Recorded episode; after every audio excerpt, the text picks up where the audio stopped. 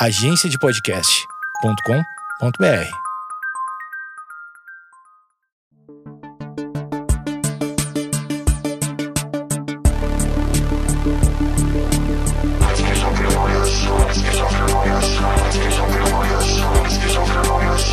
Com Amanda Ramalho. Esquizofrenóias no ar e a primeira vez que eu falo com você, ouvinte, depois de, de um programa, na verdade, dois exibidos. Então, eu queria agradecer todo mundo que tá dando estrelinha no programa, que tá falando que o programa tá legal, pedindo tema. É a primeira vez que eu gravo já sabendo mais ou menos o que vocês esperam do programa. E bom, parece que estamos acertando, Danilo. É... Obrigada, tô muito feliz. E, e esse é o episódio 6. E eu vou falar com a Beth Moreno, que é mãe da Isa, que é uma garota que ela tem autismo.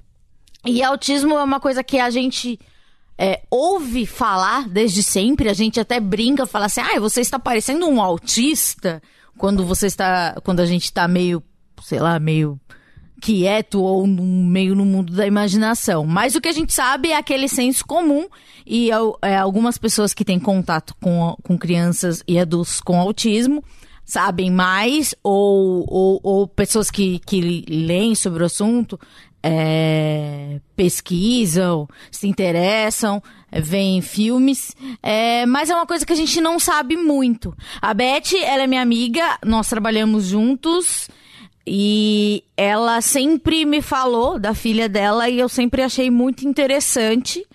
E, e, e é um tema que eu gosto muito, eu acho que, que é legal a gente saber. E também como é é, ter um familiar com autismo, porque a partir do momento que você tem uma pessoa que tem uma condição que, é que, que, que precisa de, de mais cuidados. Se eu estiver falando muita bobagem, você fala, tá? Não, tá tudo certo. É, é, imagino que a, a casa precise se adaptar. O, os irmãos, a família, a mãe, o pai, a avó, a escola. Então, é, eu trouxe a Beth aqui para falar um pouco dessa, dessa perspectiva das coisas é, engraçadas, das coisas legais, das coisas tristes, porque ela também me disse uma coisa bem. que me deixou bem preocupada: que é quando a família descobre é, que a criança é, faz parte desse espectro, muita, muita mãe, muito pai é, se deprime, fica com medo, se anula, briga e acaba é, piorando, é, é, não piorando a situação, mas acaba, é, acaba dificultando uma coisa que pode ser mais simples. Obrigado, Beth, por vir. Obrigada a você pelo espaço, né? E é muito importante uma mãe vir falar, né? Porque tudo que se sabe sobre autismo é mais profissionais que falam de uma maneira muito didática, uhum. de uma maneira que as pessoas não entendem com clareza o que, que é o autismo, né? Eu mesma, quando a Isabela foi diagnosticada, eu tinha muitas dúvidas, eu não sabia direito o que, que era autismo. Rapidinho, é, quantos anos ela tem e com quantos anos ela foi diagnosticada? Hoje ela tem 14 anos, ela completou 14 em maio agora. Então, a mocinha. Sim. E foi diagnosticada com dois anos. Né? A gente já tinha bastante sinais de alguma coisa, até com menos disso. Tinha com seis meses eu já percebi alguma coisa diferente. Como eu tenho um outro filho, eu Sim. comparava, né? Então ela tinha os movimentos estereotipados desde os seis meses e um atraso muito grave no, na linguagem, né? Que faz com que a gente vá até fono, até o torrino, para saber se tem surdez. É sempre o mesmo caminho que as mães percorrem, né? E aí a gente vai se aproximando do autismo através do descartar possibilidades. Então, vai se descartando a, a possibilidade de ser auditivo, é, outras coisas, outros transtornos, né? E dá tudo normal nos exames, sabia? Ah, é? É, os exames dão todos normais. Isso aproxima mais ainda do, do, do autismo porque os exames são mais para descartar outras síndromes, outras Sim. coisas que em exames são detectáveis. Então, com seis meses, você já tinha uma, uma leve desconfiança. E até os dois anos, como é que você chegou nesse caminho? É, qual é o especialista que fala? Então, o especialista, normalmente hoje uh, deveria ser o pediatra, mas os pediatras eles não têm preparo. Uhum. Isso não é culpa deles, mas assim, do, de todo um, um sistema aí de é, aprendizagem dos médicos, né? A minha irmã é médica e ela falou para mim que em nenhum momento ela recebe, ela teve uh, algum semestre que falasse sobre autismo e, e ela quer ser, e ela está estudando para ser pediatra, né? Então é bem preocupante porque a gente no, estamos falando de 2 milhões de casos no Brasil. 2 milhões só no Brasil? Sim. Então, são Muito dois... se fala de epidemia de autismo, é, muito, sei lá, essas notícias mais sensacionalistas pra gente clicar. É, daí você vê epidemia de autismo como se fosse algo é, mais recente. É, pelo que eu li, é, é, o, o, um dos motivos que leva essa, não sei se a palavra seria epidemia, mas essa maior densidade, não sei, é, é, é porque as mães é, estão estão tendo, elas, elas têm os filhos cada vez mais tarde. Sim, existe e uma possibilidade. É uma corrente. Existe. É, na verdade, o autismo, antigamente, achava-se que a mãe causava o autismo nas, nas, crianças, né? Olha só que horrível. Causava? É, é, antigamente acreditava, a psicanálise trabalhava com essa hipótese de que nós, mães, somos causadoras do autismo, mas isso é muito tempo atrás. Tá. Mas hoje já se tem quase que certo que é uma questão genética né? E que isso tem aumentado muito com é, fertilização, né? Falam que fertilização in vitro é quase que uma fábrica de autistas, porque se, manu se manipula muito, né? Então tem essa, essa eu, isso eu ouvi de um geneticista que inclusive eu, eu, eu, eu fui até o, o um, um laboratório genético aqui no Brasil que o Dr. Alisson Motri ele idealizou e ele está fazendo estudos, né? Ele é um médico que é, investiga o autismo no viés da genética. E tá... É um que se casou com uma mãe que sim, tem um filho. Sim. Eu já vi uma ele matéria no... sobre ele. É, eu sempre acompanho ele. Ele, é muito... ele se casou com uma mãe de um paciente, né? Isso. Ele tem. A esposa dele tem um filho autista. Uhum. E ele faz estudos é, bem promissores a respeito de, até de uma cura, né? Mas ele está lá nos Estados Unidos porque aqui no Brasil ele não encontrou muito espaço para isso. Ele trouxe esse laboratório. E nesse laboratório eles falam que existe sim uma espécie de epidemia, né? Eu tô falando entre aspas, é, genética. E, e, se sabe também que o, o, autismo ele é genético. A criança nasce autista. A gente só descobre depois no desenvolver, né? E na, na comparação com o desenvolver de outras crianças, né? Você consegue me falar se já chegou em você ou em algum grupo de mães uma coisa que já chegou em mim, já chegou em Dan, aquela aquela fake que o Dan tem uma filhinha que fala que se você é, vacinação pode render ou propagar o autismo nas crianças. Isso corre muito no Zap. É. Por favor, fale-me sobre esse assunto. É verdade, tem vários fake news envolvendo autismo, né? E um deles é esse da vacina. Falam que a vacina de sarampo causaria o autismo por conta do mercúrio Cê... da vacina. Essa é a origem da, é, da mentira. É, e na verdade isso não tem nada a ver, porque se você for parar para pensar, né? Se toda criança que se vacinar com, com para sarampo tiver autismo, não teríamos 2 milhões e sim muito mais, né? Claro. E não faz o menor sentido porque, assim, é, a maior prova de que o autismo ele é genético, que gêmeos idênticos, 99% os dois têm autismo. E gêmeos não idênticos nem sempre. Tanto uhum. que a uhum. Isabela tem uma amiga que de escola, né, que é a Ananda, ela tem uma irmã gêmea que não é não idêntica, né? É, é, aquela ela não é, é, bivitelina? Não é bivitelina e a irmã não tem e ela tem. Então, certo. isso prova mais ainda que tem a ver. E eu tenho também casos na família. Eu tenho eu tenho um primo que tem um filho autista. Então existe uma predisposição genética também, né? Então, é é, esses estudos de vacina são, são fake news, porque não tem nada comprovado, a medicina de, não Eu imagino que uma mãe, e você deve ter contato com outras mães é, de autista, é, que deve dar uma, uma tristeza, né? Essas mentiras que espalham. Sim, é verdade. Tem, é, como eu falei para você, até um tempo atrás, a mãe era grande culpada do autismo do filho, né? E quando a gente tem um filho diagnosticado com dois anos, é, é muito difícil para a mãe, porque Até os dois anos de idade, a gente acha que a gente tem uma criança que não, não tem problema nenhum. E de repente a gente recebe um diagnóstico definitivo para a vida toda. Porque, aparen... Porque é, as outras crianças elas estão indo para um caminho de, de evolução, de, de, de, novas coisas, novas descobertas, e você vê que a sua criança ela é diferente. É um choque, é um você, choque. Você, como mãe, é, como estava sua. É, você, você é casada ou não estava casada? É, você eu tem... estava casada na época, e né? Você já tinha um filhinho? Sim, eu tinha um filho. E... e como é que foi para tua família, assim? É muito difícil. É, é, difícil até hoje, porque é muito difícil você explicar o que, que ela tem. Uns acham que é doença, outros acham que é um retardo mental. Na verdade, muita gente pergunta, uma, uma pergunta que me irrita muito é qual é a idade mental da Isabela? Me perguntam muito isso. Porque uma criança de um ano fala tudo e ela não. Eu falo assim: não, ela é uma criança de 14 anos que tem algumas limitações, mas muitas coisas ela é uma, uma menina de 14 anos. Uhum. Então ela tem gostos musicais de menina de 14 uhum. anos, ela tem vaidade. Ela gosta de K-pop. É, ela adora, ela adora Katy Perry. Sim. Então, ela tem uma idade mental de 14 anos dentro de um de uma, ela tem uma mente que funciona de uma maneira diferente. Então, por exemplo, eu falo isso, eu falo assim, poxa vida, quer dizer que se uma criança de um ano que anda, você vai comparar um paraplégico que não anda e comparar o desenvolvimento, não faz o menor sentido, né?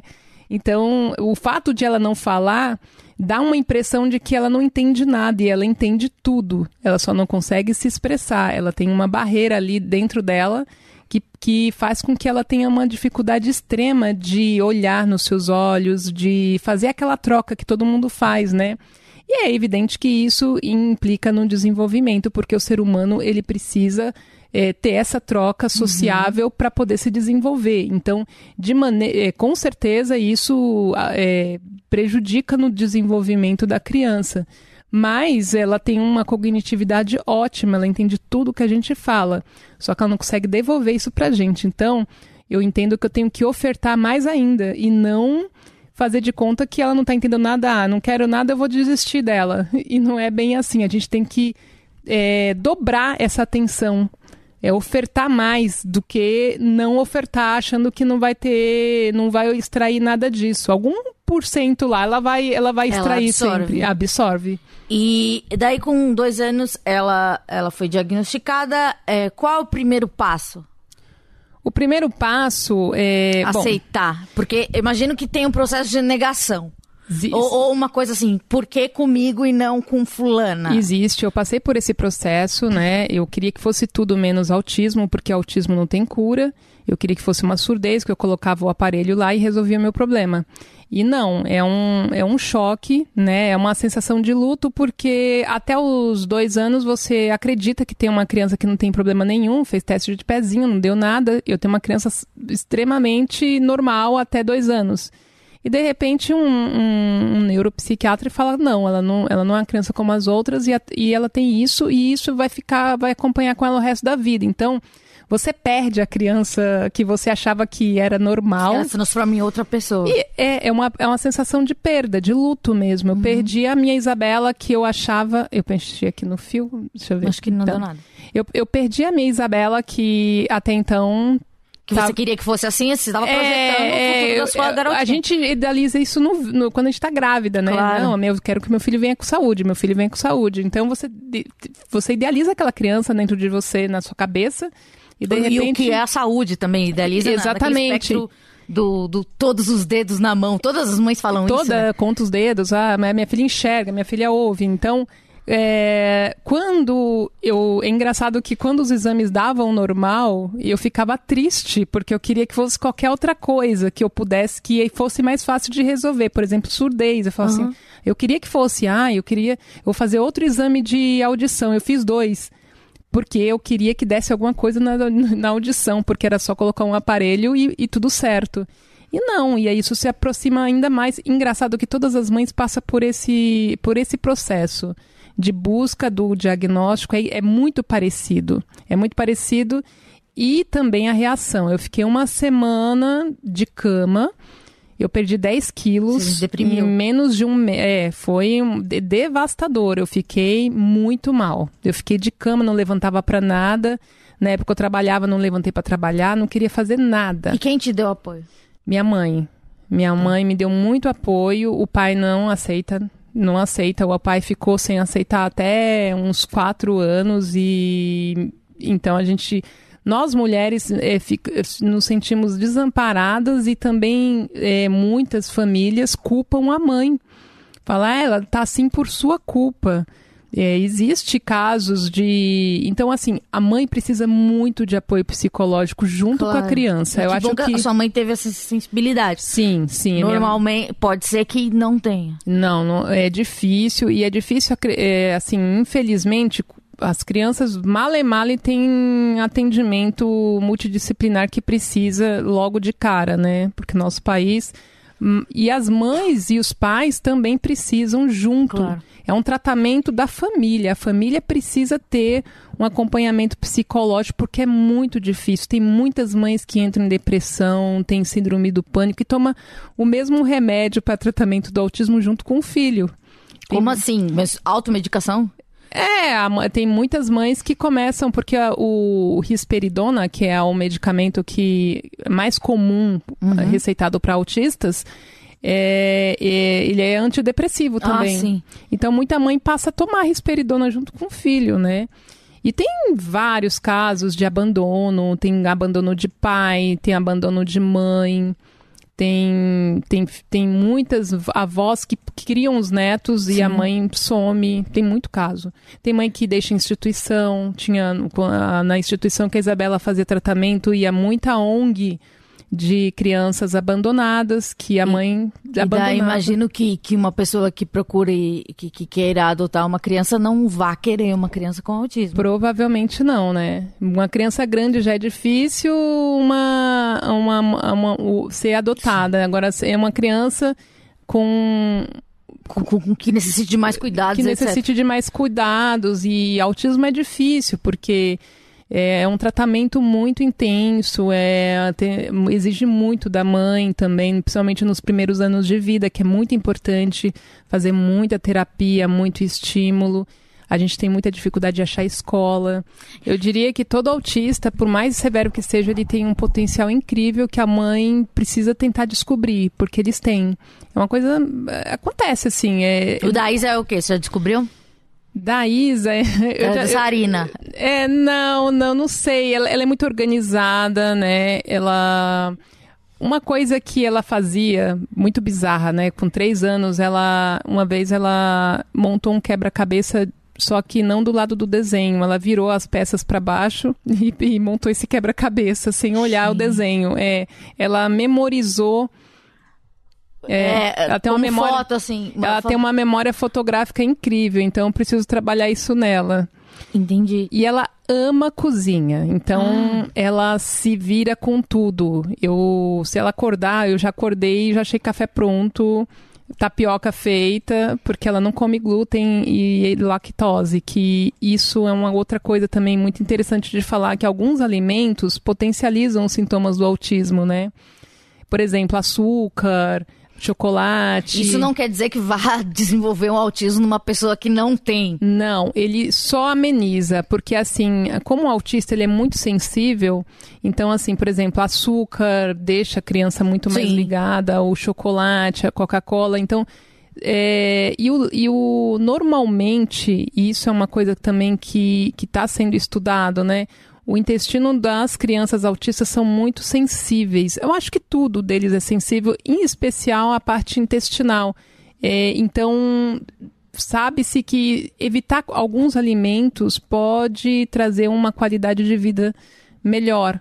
E eu tenho esses resultados, assim, dá, é muito claro. É, quando a Isabela parou de tomar le- leite com lactose, melhorou muita coisa, assim. Ela tinha muito problema de intestino. Eu vivia correndo com ela para o médico e hoje é, isso acabou. Então, eu. É alimentação mais saudável, dar mais frutas, mais suco, ao invés de dar uma Coca-Cola. Claro. Eu acho que isso, até Isso faz cai bem pra pra, gente. ninguém, pra ninguém, né? pra Produto ninguém. industrializado. Pra ninguém, né? Então ela faz tapioca, ela, ela não come pão, ela, ela faz tapioca, ela faz omelete e ela se vira desde pequenininha. Ela tem mais independência do que o meu filho, que tem 17 anos. É, adolescente, né? É, adolescente. Daí, com, com três anos, ela diagnosticada, é, em que momento você falou assim, é, você decidiu levá-la pra escola ou pr- pra creche? Como foi esse processo? Eu, quando o médico desconfiou que ela tinha autismo, eu fiz uma coisa incomum. Normalmente as mães tiram da escola se a criança tá na escola com medo, né? E não, eu falei, vou tacar ela na escola. E aí, antes de ela ser diagnosticada, eu coloquei ela numa escola, sem falar pra eles que ela tinha autismo. Eu, eu matriculei ela, ela já tinha um comportamento diferente. Eles perguntavam o que, que ela tem. Ela, não, eu tô investigando ainda, mas ela ficou nessa escola. E então, desde dois anos, a Isabela frequenta escola. E as crianças? Como é para uma criança conviver com outra criança, com, com uma criança diferente? Então, é incrível, né? Porque para a criança é um aprendizado isso, né? Eu acho que todos ganham, né? O educador ganha com a experiência de lidar com uma criança, com uma, um compor- no caso, uma criança autista. Eu tive muita sorte, porque criança é generosa, né? Sim. Então, se, se bem orientado, é, ela aprende com isso. Então, a Isabela cresceu numa turminha ali, a mesma turminha até grande. Então, quando ela tinha lá o jeitinho dela lá, começava a balançar, eles falavam assim, olha, as crianças, quando eu trocava professor, as crianças avisavam pra ti, ó, isso aí é normal que ela faz, viu? Não estranha não. Isso ela estava numa escola regular. Na escola ela regular. continua na escola regular. Ela ficou na escola regular e na especial até, na verdade assim, ela, ela cresceu na escola regular, aí depois ela foi pra especial também, que eu achei essa escola Waldorf que eu acho maravilhosa. Que é um método mais é, construtivista? É por aí, é, é, é mais ou menos isso, né? Ela aprende a todas as matérias assim, No tempo dela. no tempo dela e com atividades alternativas. Por exemplo, ela aprende ciências com botânica, Certo. fazendo, plantando. Então é meio isso. E aí, é, ela ficou na escola regular até a sexta série, 11 anos, até 10, até, até os 11 anos ela ficou na escola regular. E aí tava ficando muito puxado para ela ficar na regular e na especial. Sim. Ela é alfabetizada, ela conseguiu se alfabetizar, ela sabe matemática. E aí eu falei, bom, como a escola especial ensina tudo isso, essa parte pedagógica também, Sim. então agora ela tá só na escola especial, que é a Waldorf. E lá ela convive com crianças especiais também. Também tem crianças de todos os eh, com vários diagnósticos de todos os níveis, desde os mais leves, tem mais severos. E eu acredito que ela também aprende muito com um amiguinho que é Down, por exemplo, ou com a amiguinha que tem hatch. Ela ajuda os que são mais, os menorzinhos, então ela, ela, ela, isso ajuda ela também a aprender muita coisa, né? Mas isso a gente tá em São Paulo, é uma grande metrópole, aqui tem tudo, tem restaurante indiano, tem escola alternativa e uma, é, uma mãe que tem uma criança com espectro num rincão de não sei aonde. Deve ser desesperador. Existe algum grupo de apoio? Você conhece? Existe é, pessoas pra gente seguir, pra gente saber? Olha, tem muita, ó, tem muitos grupos no Facebook, né? Tem muitos grupos fechados, é mãe de autista, tem. Eu acho que vale a pena tudo, seguir tudo isso, Procurar. porque porque tem a gente tem vários representantes, tem a, a tem a, a parte legislativa que tem uma mãe que é, temos vários representantes hoje, né?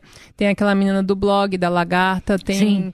Tem a, a, a doutora Berenice Piana, que criou a lei que tem o nome dela, que garante direitos. Foi ela que conseguiu.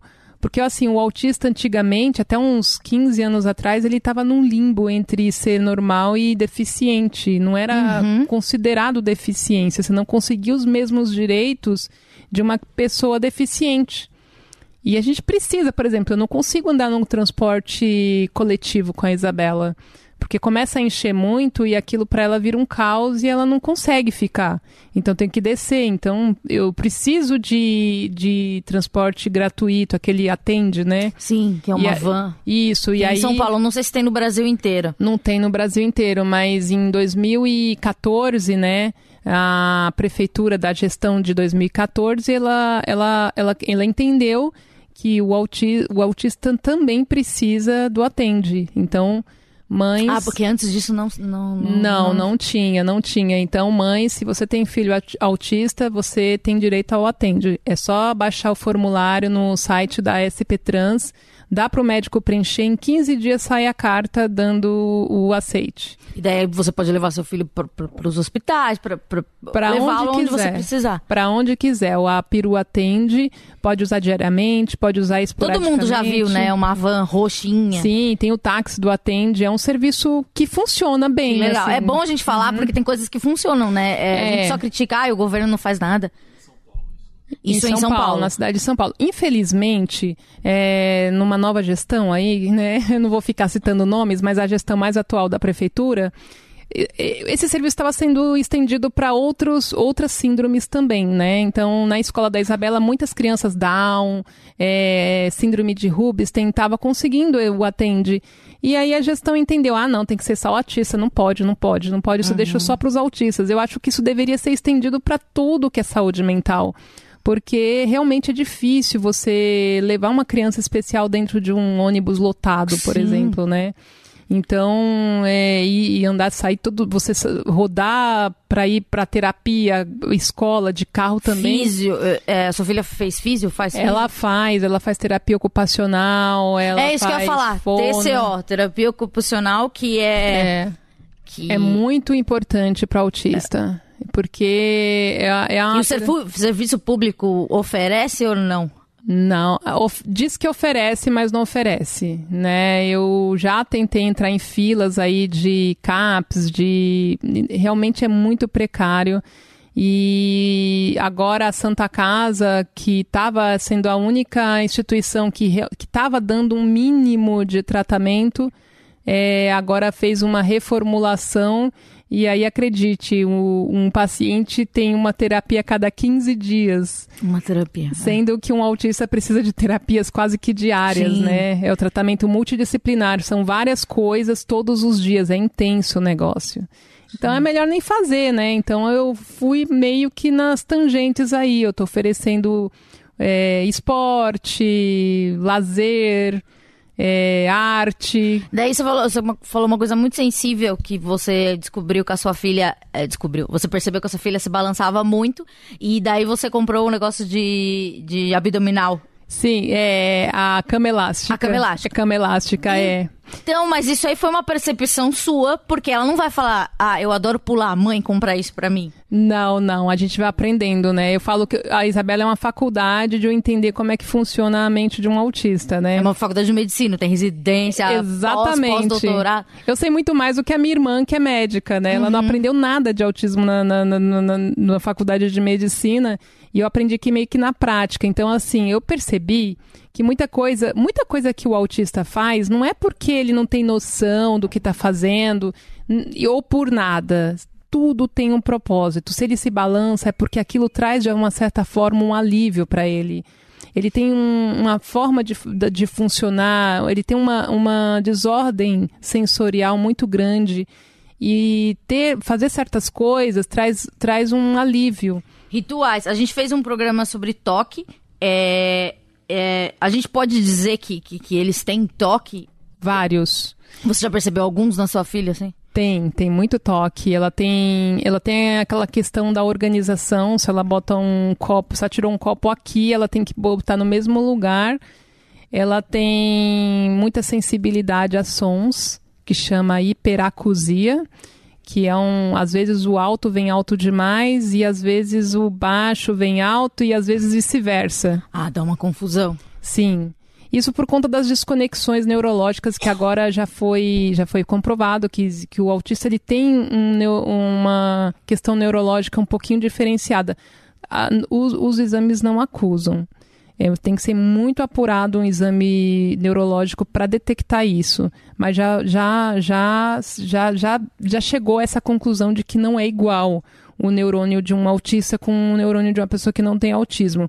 E por conta dessas desconexões que eu falo, né, é, é muito vago você falar assim para uma pessoa vou falar para você. Ai, autismo é um transtorno global do, do desenvolvimento. Você vai ficar me olhando com isso cara é de... a Wikipédia que diz. Global É. do quê?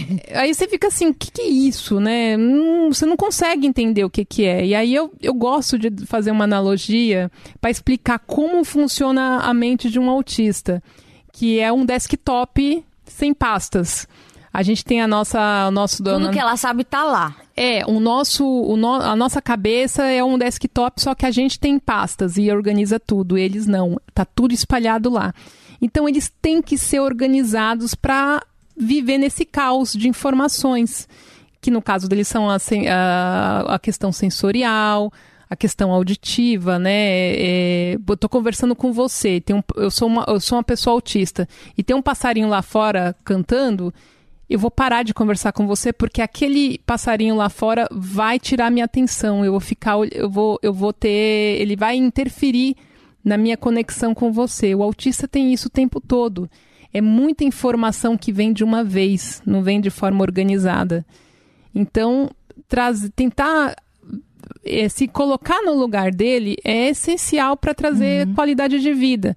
Então- Mas isso eu acho que é uma, uma, uma dica pra gente, é, pra todo tipo de pessoa, pra qualquer relacionamento.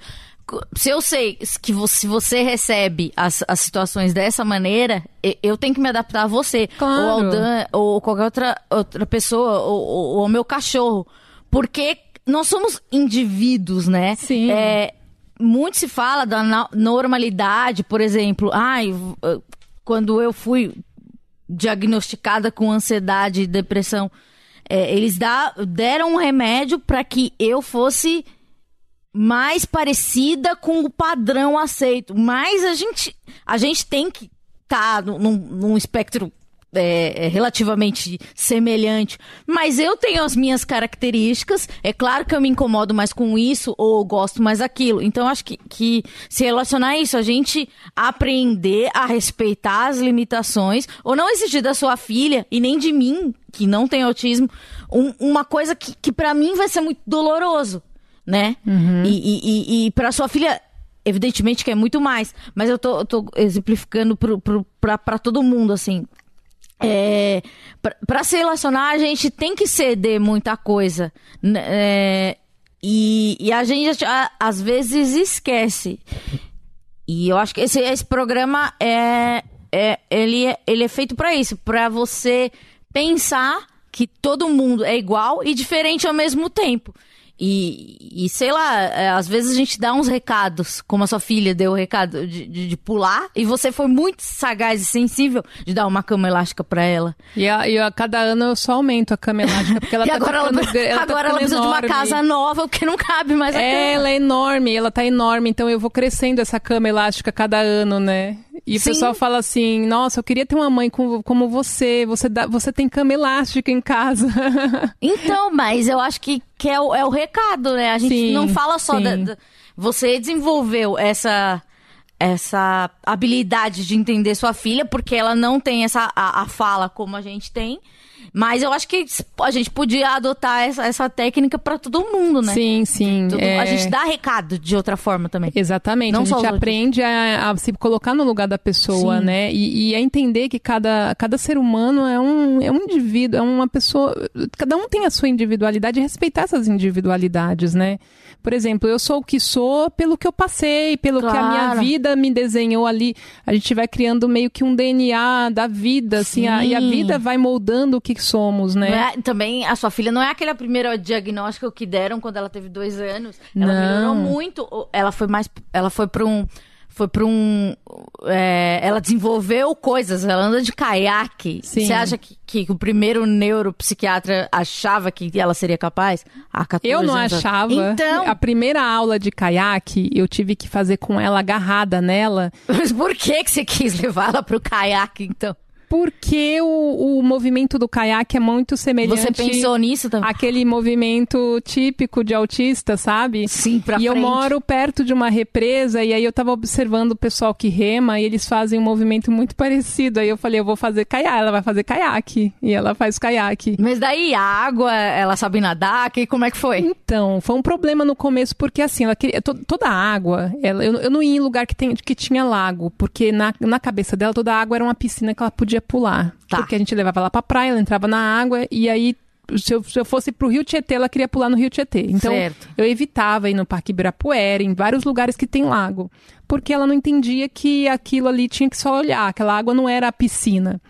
E aí na represa não foi diferente, né? Ela começou com. Ela tá lá já uns quatro anos, quatro, cinco anos. Já vai fazer cinco anos que ela tá lá no caiaque. E ela queria pular. E aí o professor falou assim: você precisa segurar ela, porque é fundo, por mais que ela esteja com colete, né? é- não é bom ela cair nessa água. Aí eu Aí eu falei, não vai rolar, né? Eu, como é que ela vai remar se eu tenho que segurar ela aqui no caiaque? E aí, aos poucos, ela foi segura. Daí, na outra aula, já segurou o remo. Aí, na outra aula, já começou a, a remar. Hoje, ela anda no caiaque solo. Yes. Chupar. E deve estar com um corpo aqui, ó, uma, aqui, uma envergadura. Nossa, ela, ela é atleta. A Isabela é uma atleta. Só olha pra ela, tem a perna, porque ela, como ela pula muito, a perna dela é bem definida, os braços bem definidos, e ela tem uma, um metabolismo invejável, que ela come pra caramba. Jovem, né? É jovem, né? Ela come pra caramba. Ela come bem também, né? Muito, muito. Agora que ela tá adolescente, ela come muito. E ela se vira, né? Então ela não depende de mim pra comer. Então, se ela quer, ela vai lá e, e- e faz o, o que ela quiser. Né? Se deixar um dia, ela vai fazer um bolo. E como que é o relacionamento dela com o irmão, com os primos, as outras crianças? Então, o meu filho tinha muitos ciúmes dela, porque a gente acaba Lógico dando. que quer mais atenção. a gente acaba dando muita atenção, é, dando mais cuidado, se preocupando, e, e isso também é um problema, porque a gente tem um outro filho ali e ele não tem culpa, né? Então a gente tem que aprender a também a lidar com isso, porque senão a gente tá com outro filho com transtorno lá de. porque foi deixado de lado, né? Uhum. Então, eu hoje ele, ele já entende mais, a gente conversa bastante, ele ajuda, ele aceita melhor também que tem isso, né? Tem, é, tem essa coisa de aprender a conviver com isso, né? Então hoje ele, ele é muito amoroso, meu filho também. Então ele, ele abraça ela, ele faz tudo o que ela precisa que faça. Que o autista precisa ser muito abraçado. Você sabe que tem um filme, é engraçado, né? Ah, o- tem uma ela é. Ela. Como é que é o nome daquela, daquele profissional que cuida de pecuária? Pecuarista. Hum. É, Temple Gard Garden, é, acho que é o nome dela. Ela é indiana. E ela é autista, ela tem um grau de autismo. E ela tem um filme sobre ela em que ela inventou a máquina do abraço.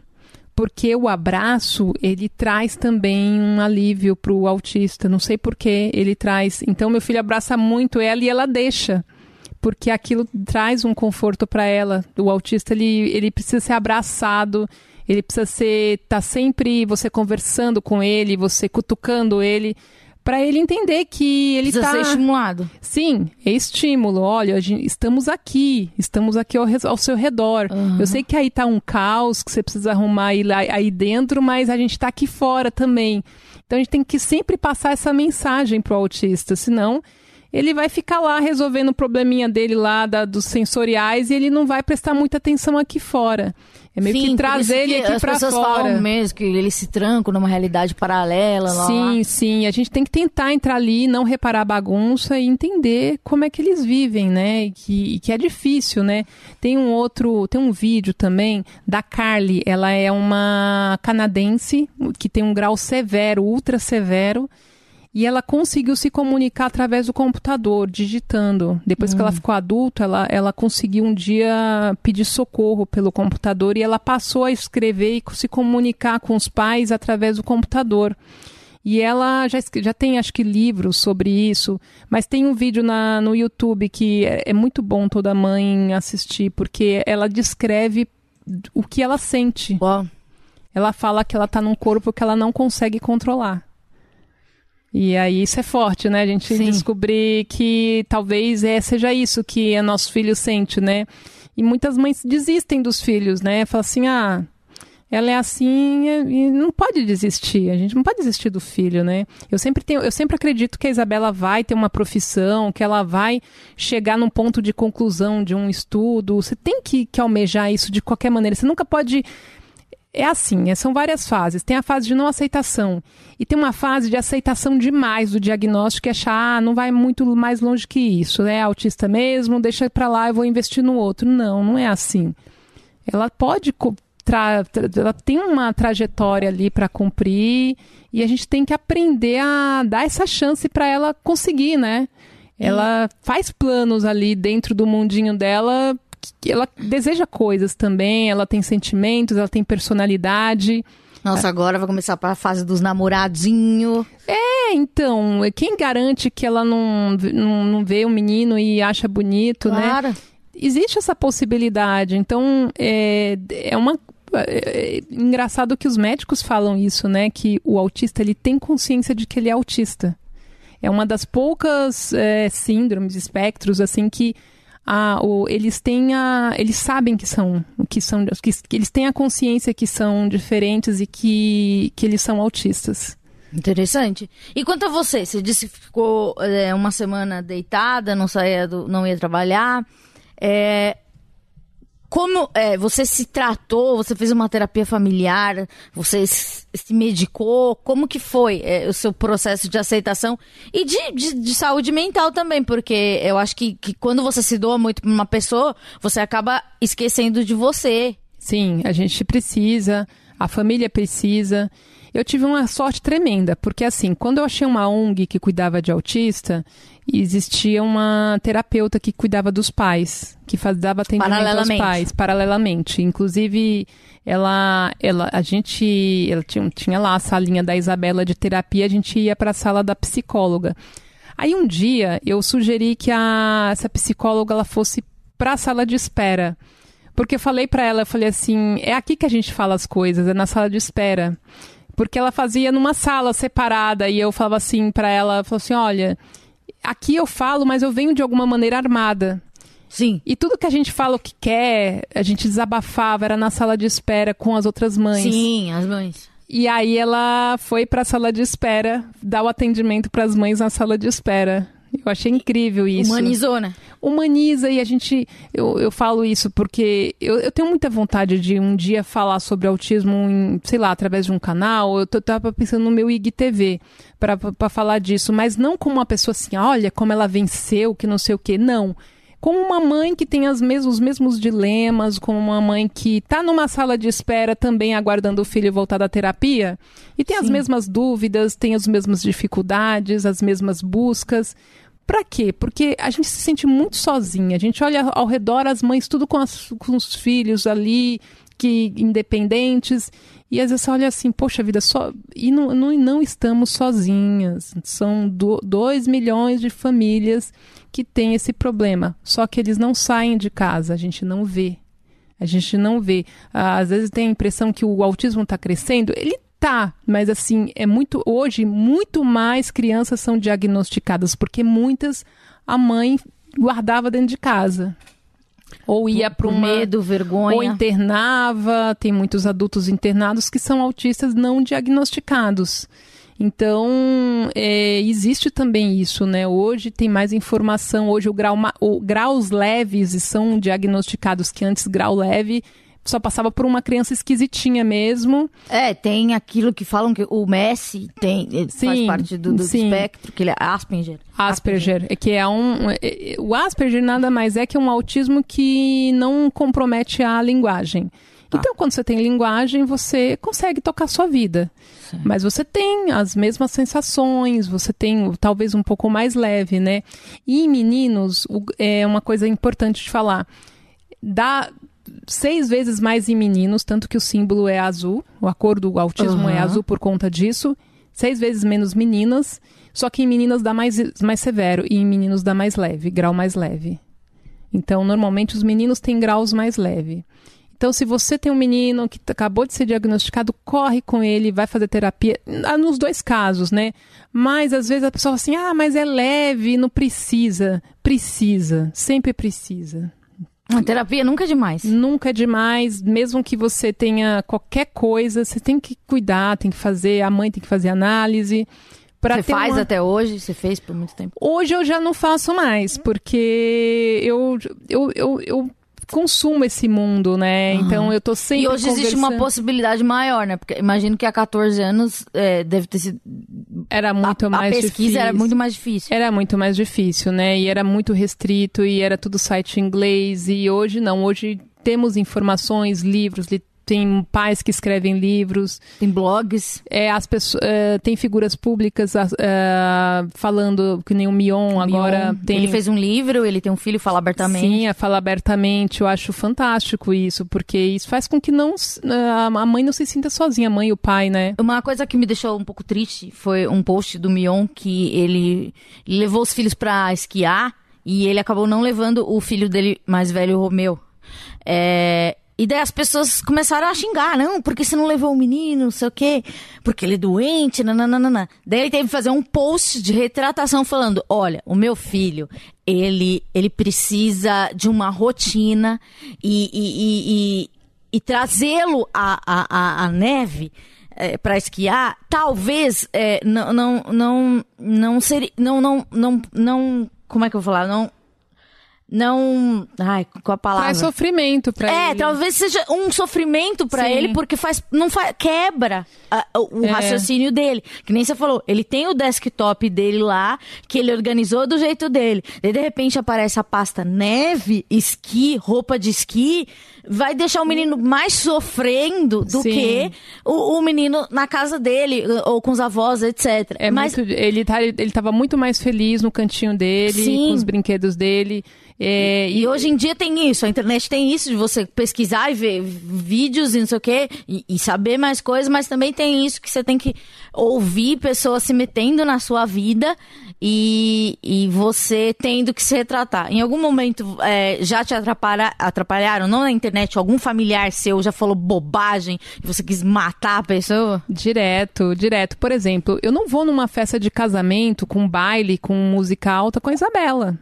Eu não vou, porque... Aí falar, a Beth é chata. Porque, não porque eu não quero levar, porque eu sei que aquilo vai trazer sofrimento para ela. Ela tem hiperacusia, um som baixo chega alto, você imagina um som estrondando de música, eu não levo. E fala, eu, as pessoas falam, poxa, podia ter trazido ela, por que, que trouxe o menino, não trouxe ah, ela? tem a parte aqui de brincar, sabe? É, sempre... engraçado é que essas mesmas pessoas são as mesmas que muitas vezes, por exemplo, eu já tive casos na família de pessoas com, me convidar uma festa de aniversário infantil. Sim. E a pessoa convidou o meu filho e não convidou a Isabela. Falou assim: olha, é porque é o seguinte, essa festa é mais para a idade da, de crianças. Na época o Rafael tinha uns 12 anos. Para a idade do Rafael. ele ainda consegue, tipo, é, tava desconvidando a Isabela, entendeu? Eu entendi a, a, o recado. Aí eu entendi, falei, não, ele, ela tá falando para levar o Rafael e não levar a Isabela. Sim. Então ele, ninguém foi, ninguém foi, eu não levei claro. ninguém. Então, assim, são as pessoas que julgam a gente por não levar. E eu, eu, eu, não, não levo, eu não levo lá em shopping, por exemplo qualquer lugar que tenha um barulho, muita gente falando ao mesmo tempo, eu evito, porque eu Sim. sei que isso traz um desconforto enorme para ela. É, a gente, por exemplo, não quer sair, às vezes não quer sair, quer ficar, claro. prefere ficar em casa. Então, se eu sei que ela fica bem em casa, eu deixo ela com a minha mãe. E minha mãe acha também, concorda comigo, então ela me ajuda muito nisso. Você é, trabalha mais em casa do que Sim. a lo é, do que no local. É, foi uma opção sua ou você sempre trabalhou assim? É mais indicado estar sempre com, seus, com, com, com a criança?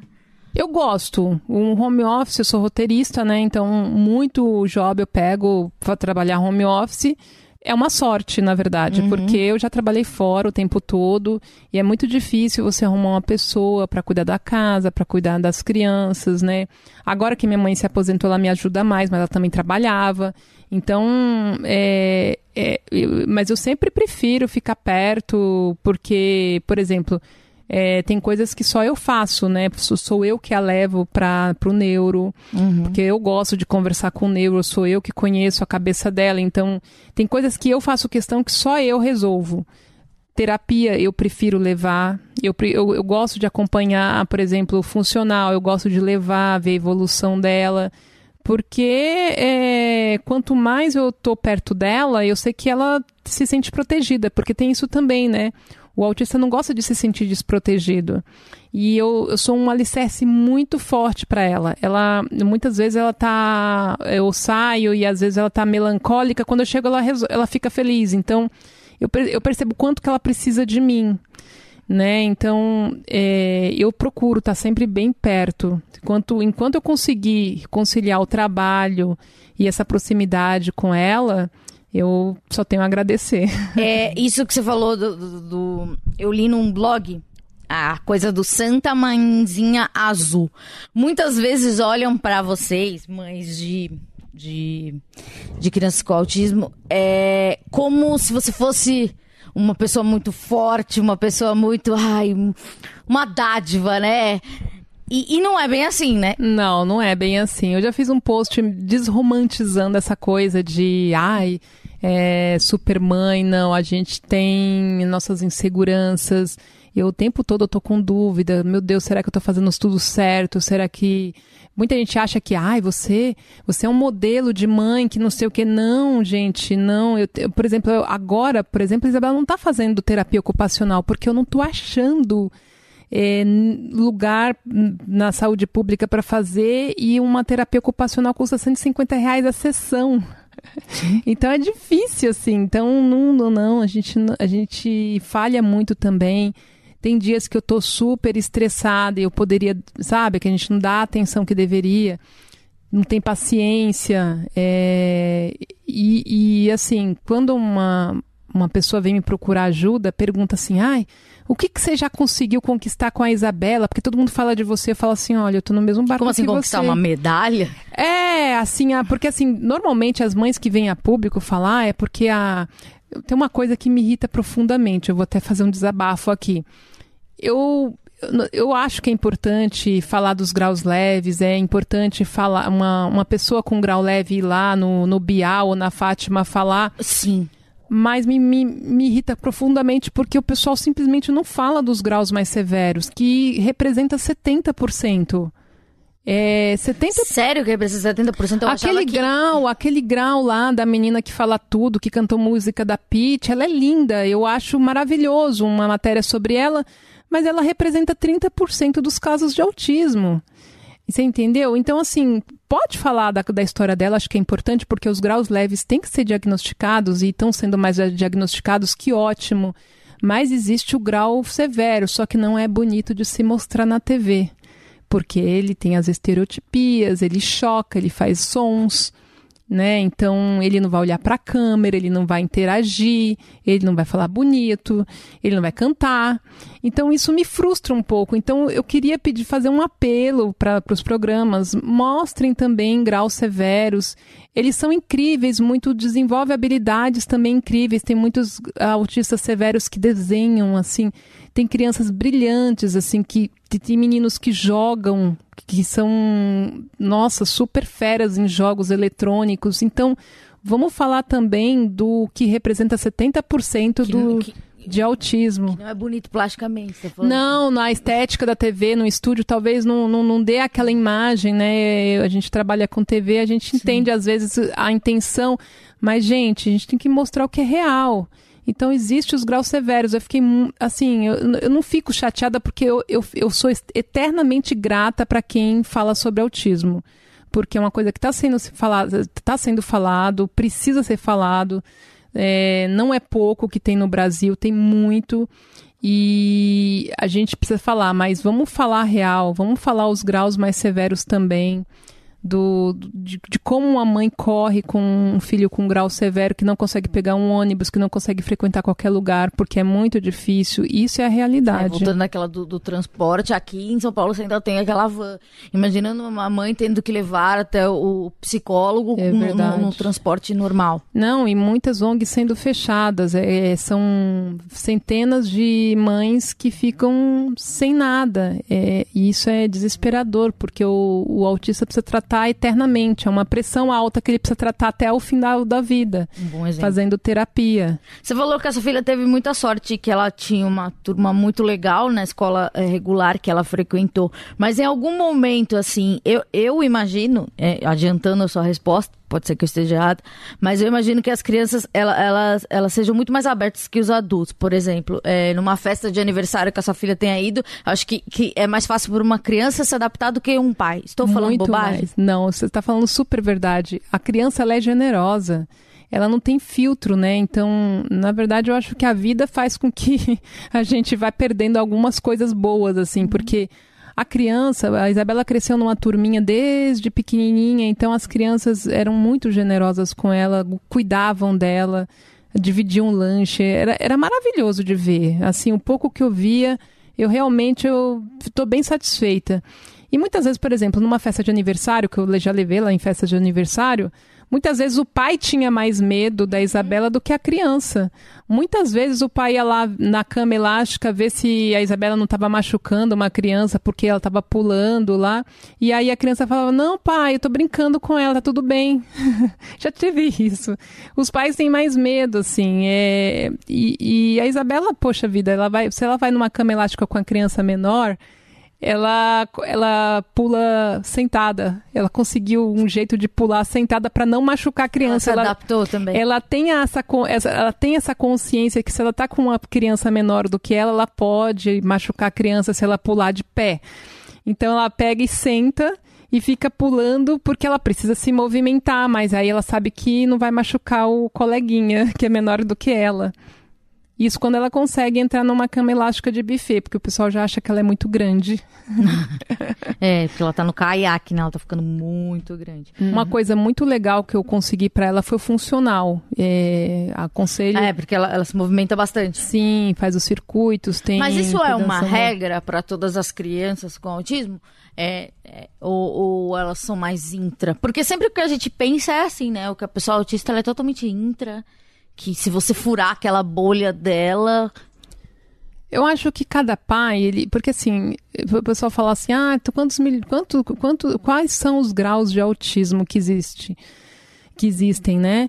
Eu acho que não existe grau, existe dois milhões de autistas diferentes um do outro, que cada um é cada um. Então eu acho que o pai tem que tentar descobrir o que, que, que é legal para o filho, né? Tem uma história de um pai que é muito legal. O pai ca carrega a balança. Para onde ele vai, ele carrega uma balança para o filho, porque o filho ah. ama a balança. Existe essa história, é linda. Ele consegui, ele carrega uma balança lá de ferro, um puta de um trambolho. Nem não falei palavrão. E aí ele, é, onde ele vai, ele carrega a balança para o filho, porque o filho ama a balança. São é esse tipo de história que a gente tem que se inspirar. É o pai que é o, o Mion que deu a escova azul para o filho, porque o filho queria uma escova azul. Ele entendeu que aquilo faria o filho dele feliz.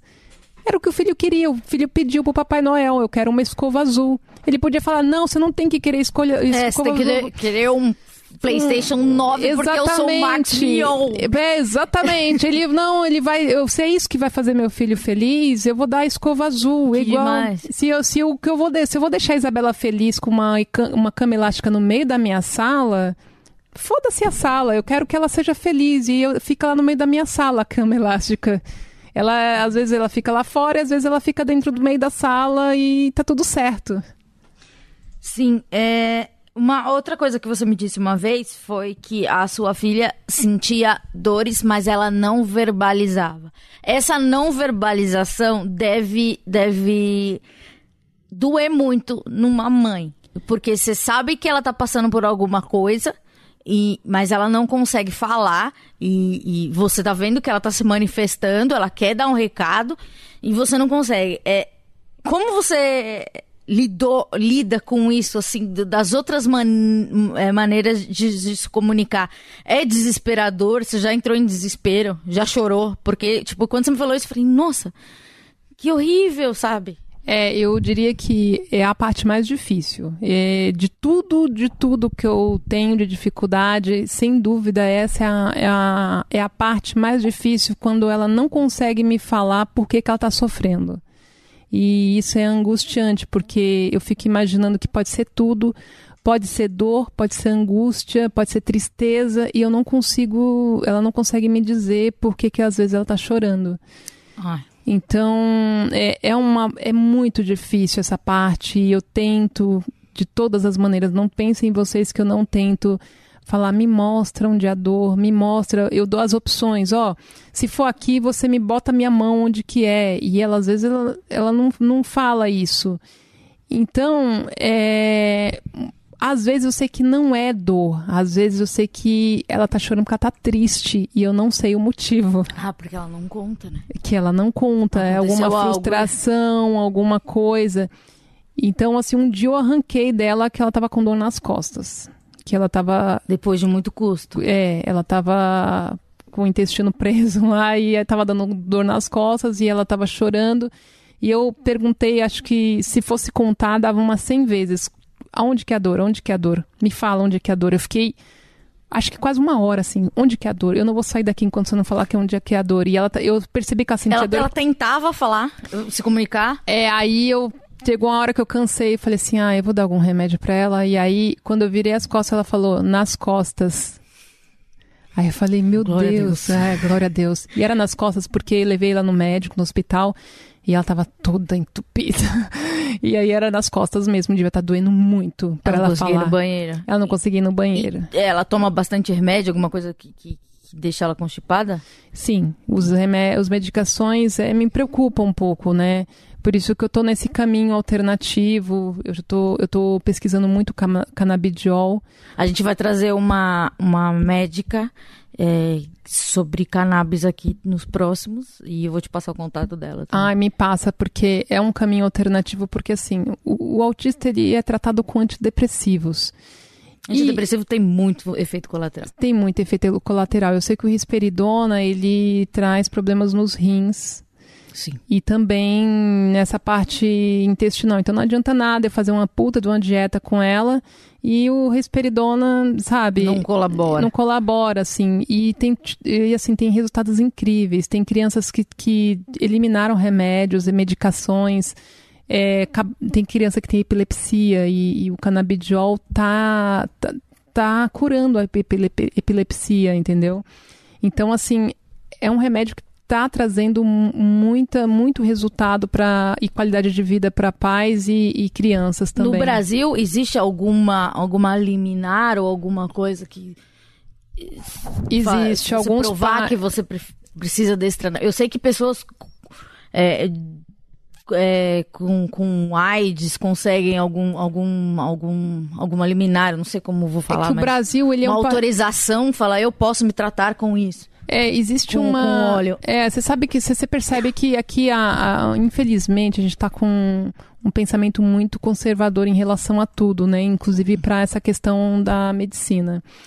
Então, assim, por mais que tenham provas, por mais que médicos, ah, tenha, uma, ah, tenha médicos que estejam engajados, eles só consideram casos extremos e depois que o pai é, cansou de pedir na justiça e aí conseguiu lá no grito, e casos extremamente severos, assim, que eles. Mas assim. Pacientes é- terminais. Eu já vi de, de paciente terminal. Sim, assim. sim, e não é lá já E tem não precisa estudos, chegar nesse não ponto, precisa né? chegar nesse ponto. E eu- a Isabela tem uma amiguinha, Júlia, que amiguinha não, já tem 18 anos.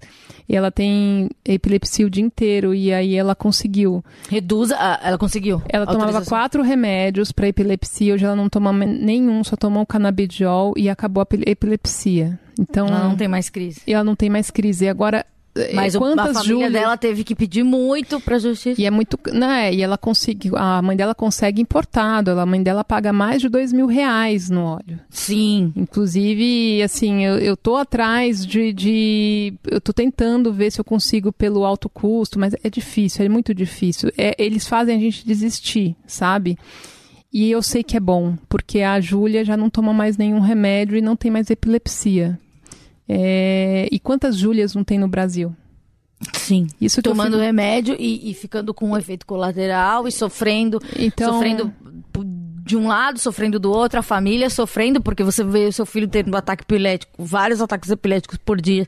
Não deve ser uma coisa muito fácil de lidar. E tem vários grupos de pais desesperados atrás e é triste saber que tá tudo muito lento, né? Tudo muito lento, né? Agora vai começar a ser fabricado no Brasil.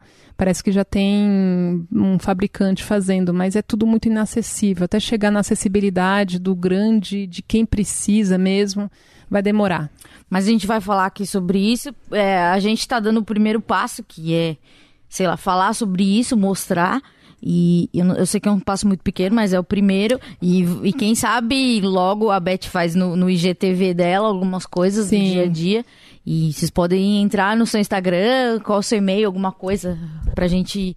Sei lá, se alguém, se alguma mãe, alguém quer falar com você. Sempre, sempre me procuram, porque sempre. Porque você é um case de sucesso, uma super mãe. é, o pessoal fala isso, né? Eu sou um case de sucesso. O que que acontece? É, às vezes, uh, você não tem um familiar autista mas você conhece uma amiga que tem um filho. Então, sempre vem pessoas conversar comigo por indicação de amigos, entendeu? Que lembra que eu tenho uma filha autista e, e, e vou dizer que quase toda semana vem uma mãe conversar comigo. Então, quando eu falo autismo, sempre tem alguém que quer conversar comigo. E às vezes a pessoa só quer conversar. E só de conversar, a pessoa já se sente aliviada. Principalmente nessa fase de diagnóstico, que tem muita angústia. Então, é, eu vou criar o IGTV através do meu Instagram, arroba betmoreno, underline, porque o Bet Moreno já está sendo usado por outra pessoa. Tem meu Twitter, arroba Bet Moreno, que eu vou usar para divulgar. Bet com TH? É, Bet Moreno, tudo junto, com TH. E eu vou ah, no IGTV eu vou começar a dividir minha, minha experiência e não, assim, não, não, solucionei nada, não inventei a cura. A Isabela tem as mesmas dificuldades que o filho de todo mundo, mas é uma mãe falando. É uma mãe falando é. e é uma mãe que já convive e é uma mãe aberta, né? É, é uma mãe que faz analogia do, do, do desktop, não que fala com linguagem técnica que ninguém entende né, transtorno global do, do, desenvolvimento, o pessoal fala, ué, o que, que é isso, né? Não. E eu acho que é uma, eu quero falar de uma linguagem bem simples mesmo, para as pessoas entenderem como é que é a vida de um autista. E aí, se você tem um vizinho que tem um, que tem um filho autista, você, você vai indicar esse meu canal para poder ele crescer e eu poder trazer, vou trazer também, pretendo trazer pessoas que possam ajudar essa questão da medicação, né? Sempre tem, tem muita gente engajada na causa e isso me alegra. Bom, essa foi a Beth. Beth, queria dizer que eu te admiro muito, não porque você é só uma super mãe, mas porque você é uma grande redatora, uma pessoa muito legal, que Obrigada. foi muito legal como, comigo em momentos que eu pensei que ninguém ia ser. Você é muito que especial. Isso, você que é uma fofa. E obrigada por ter vindo e eu fico e eu espero que toda ajuda que a gente consiga para você ou para qualquer pessoa que esteja ouvindo esse programa seja válida. Semana que vem a gente volta e não perca esse especial sobre é, medicina é, para saúde mental é, e os benefícios do óleo e outras maneiras com a cannabis. A gente vai aprender aqui. E não é semana que vem, não me cobrem, porque vocês são muito cobradores, tá? É, um beijo a todos e paz nos estádios. Beijo.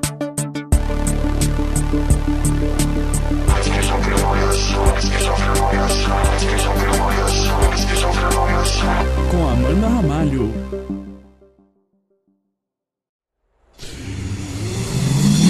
Half-Death.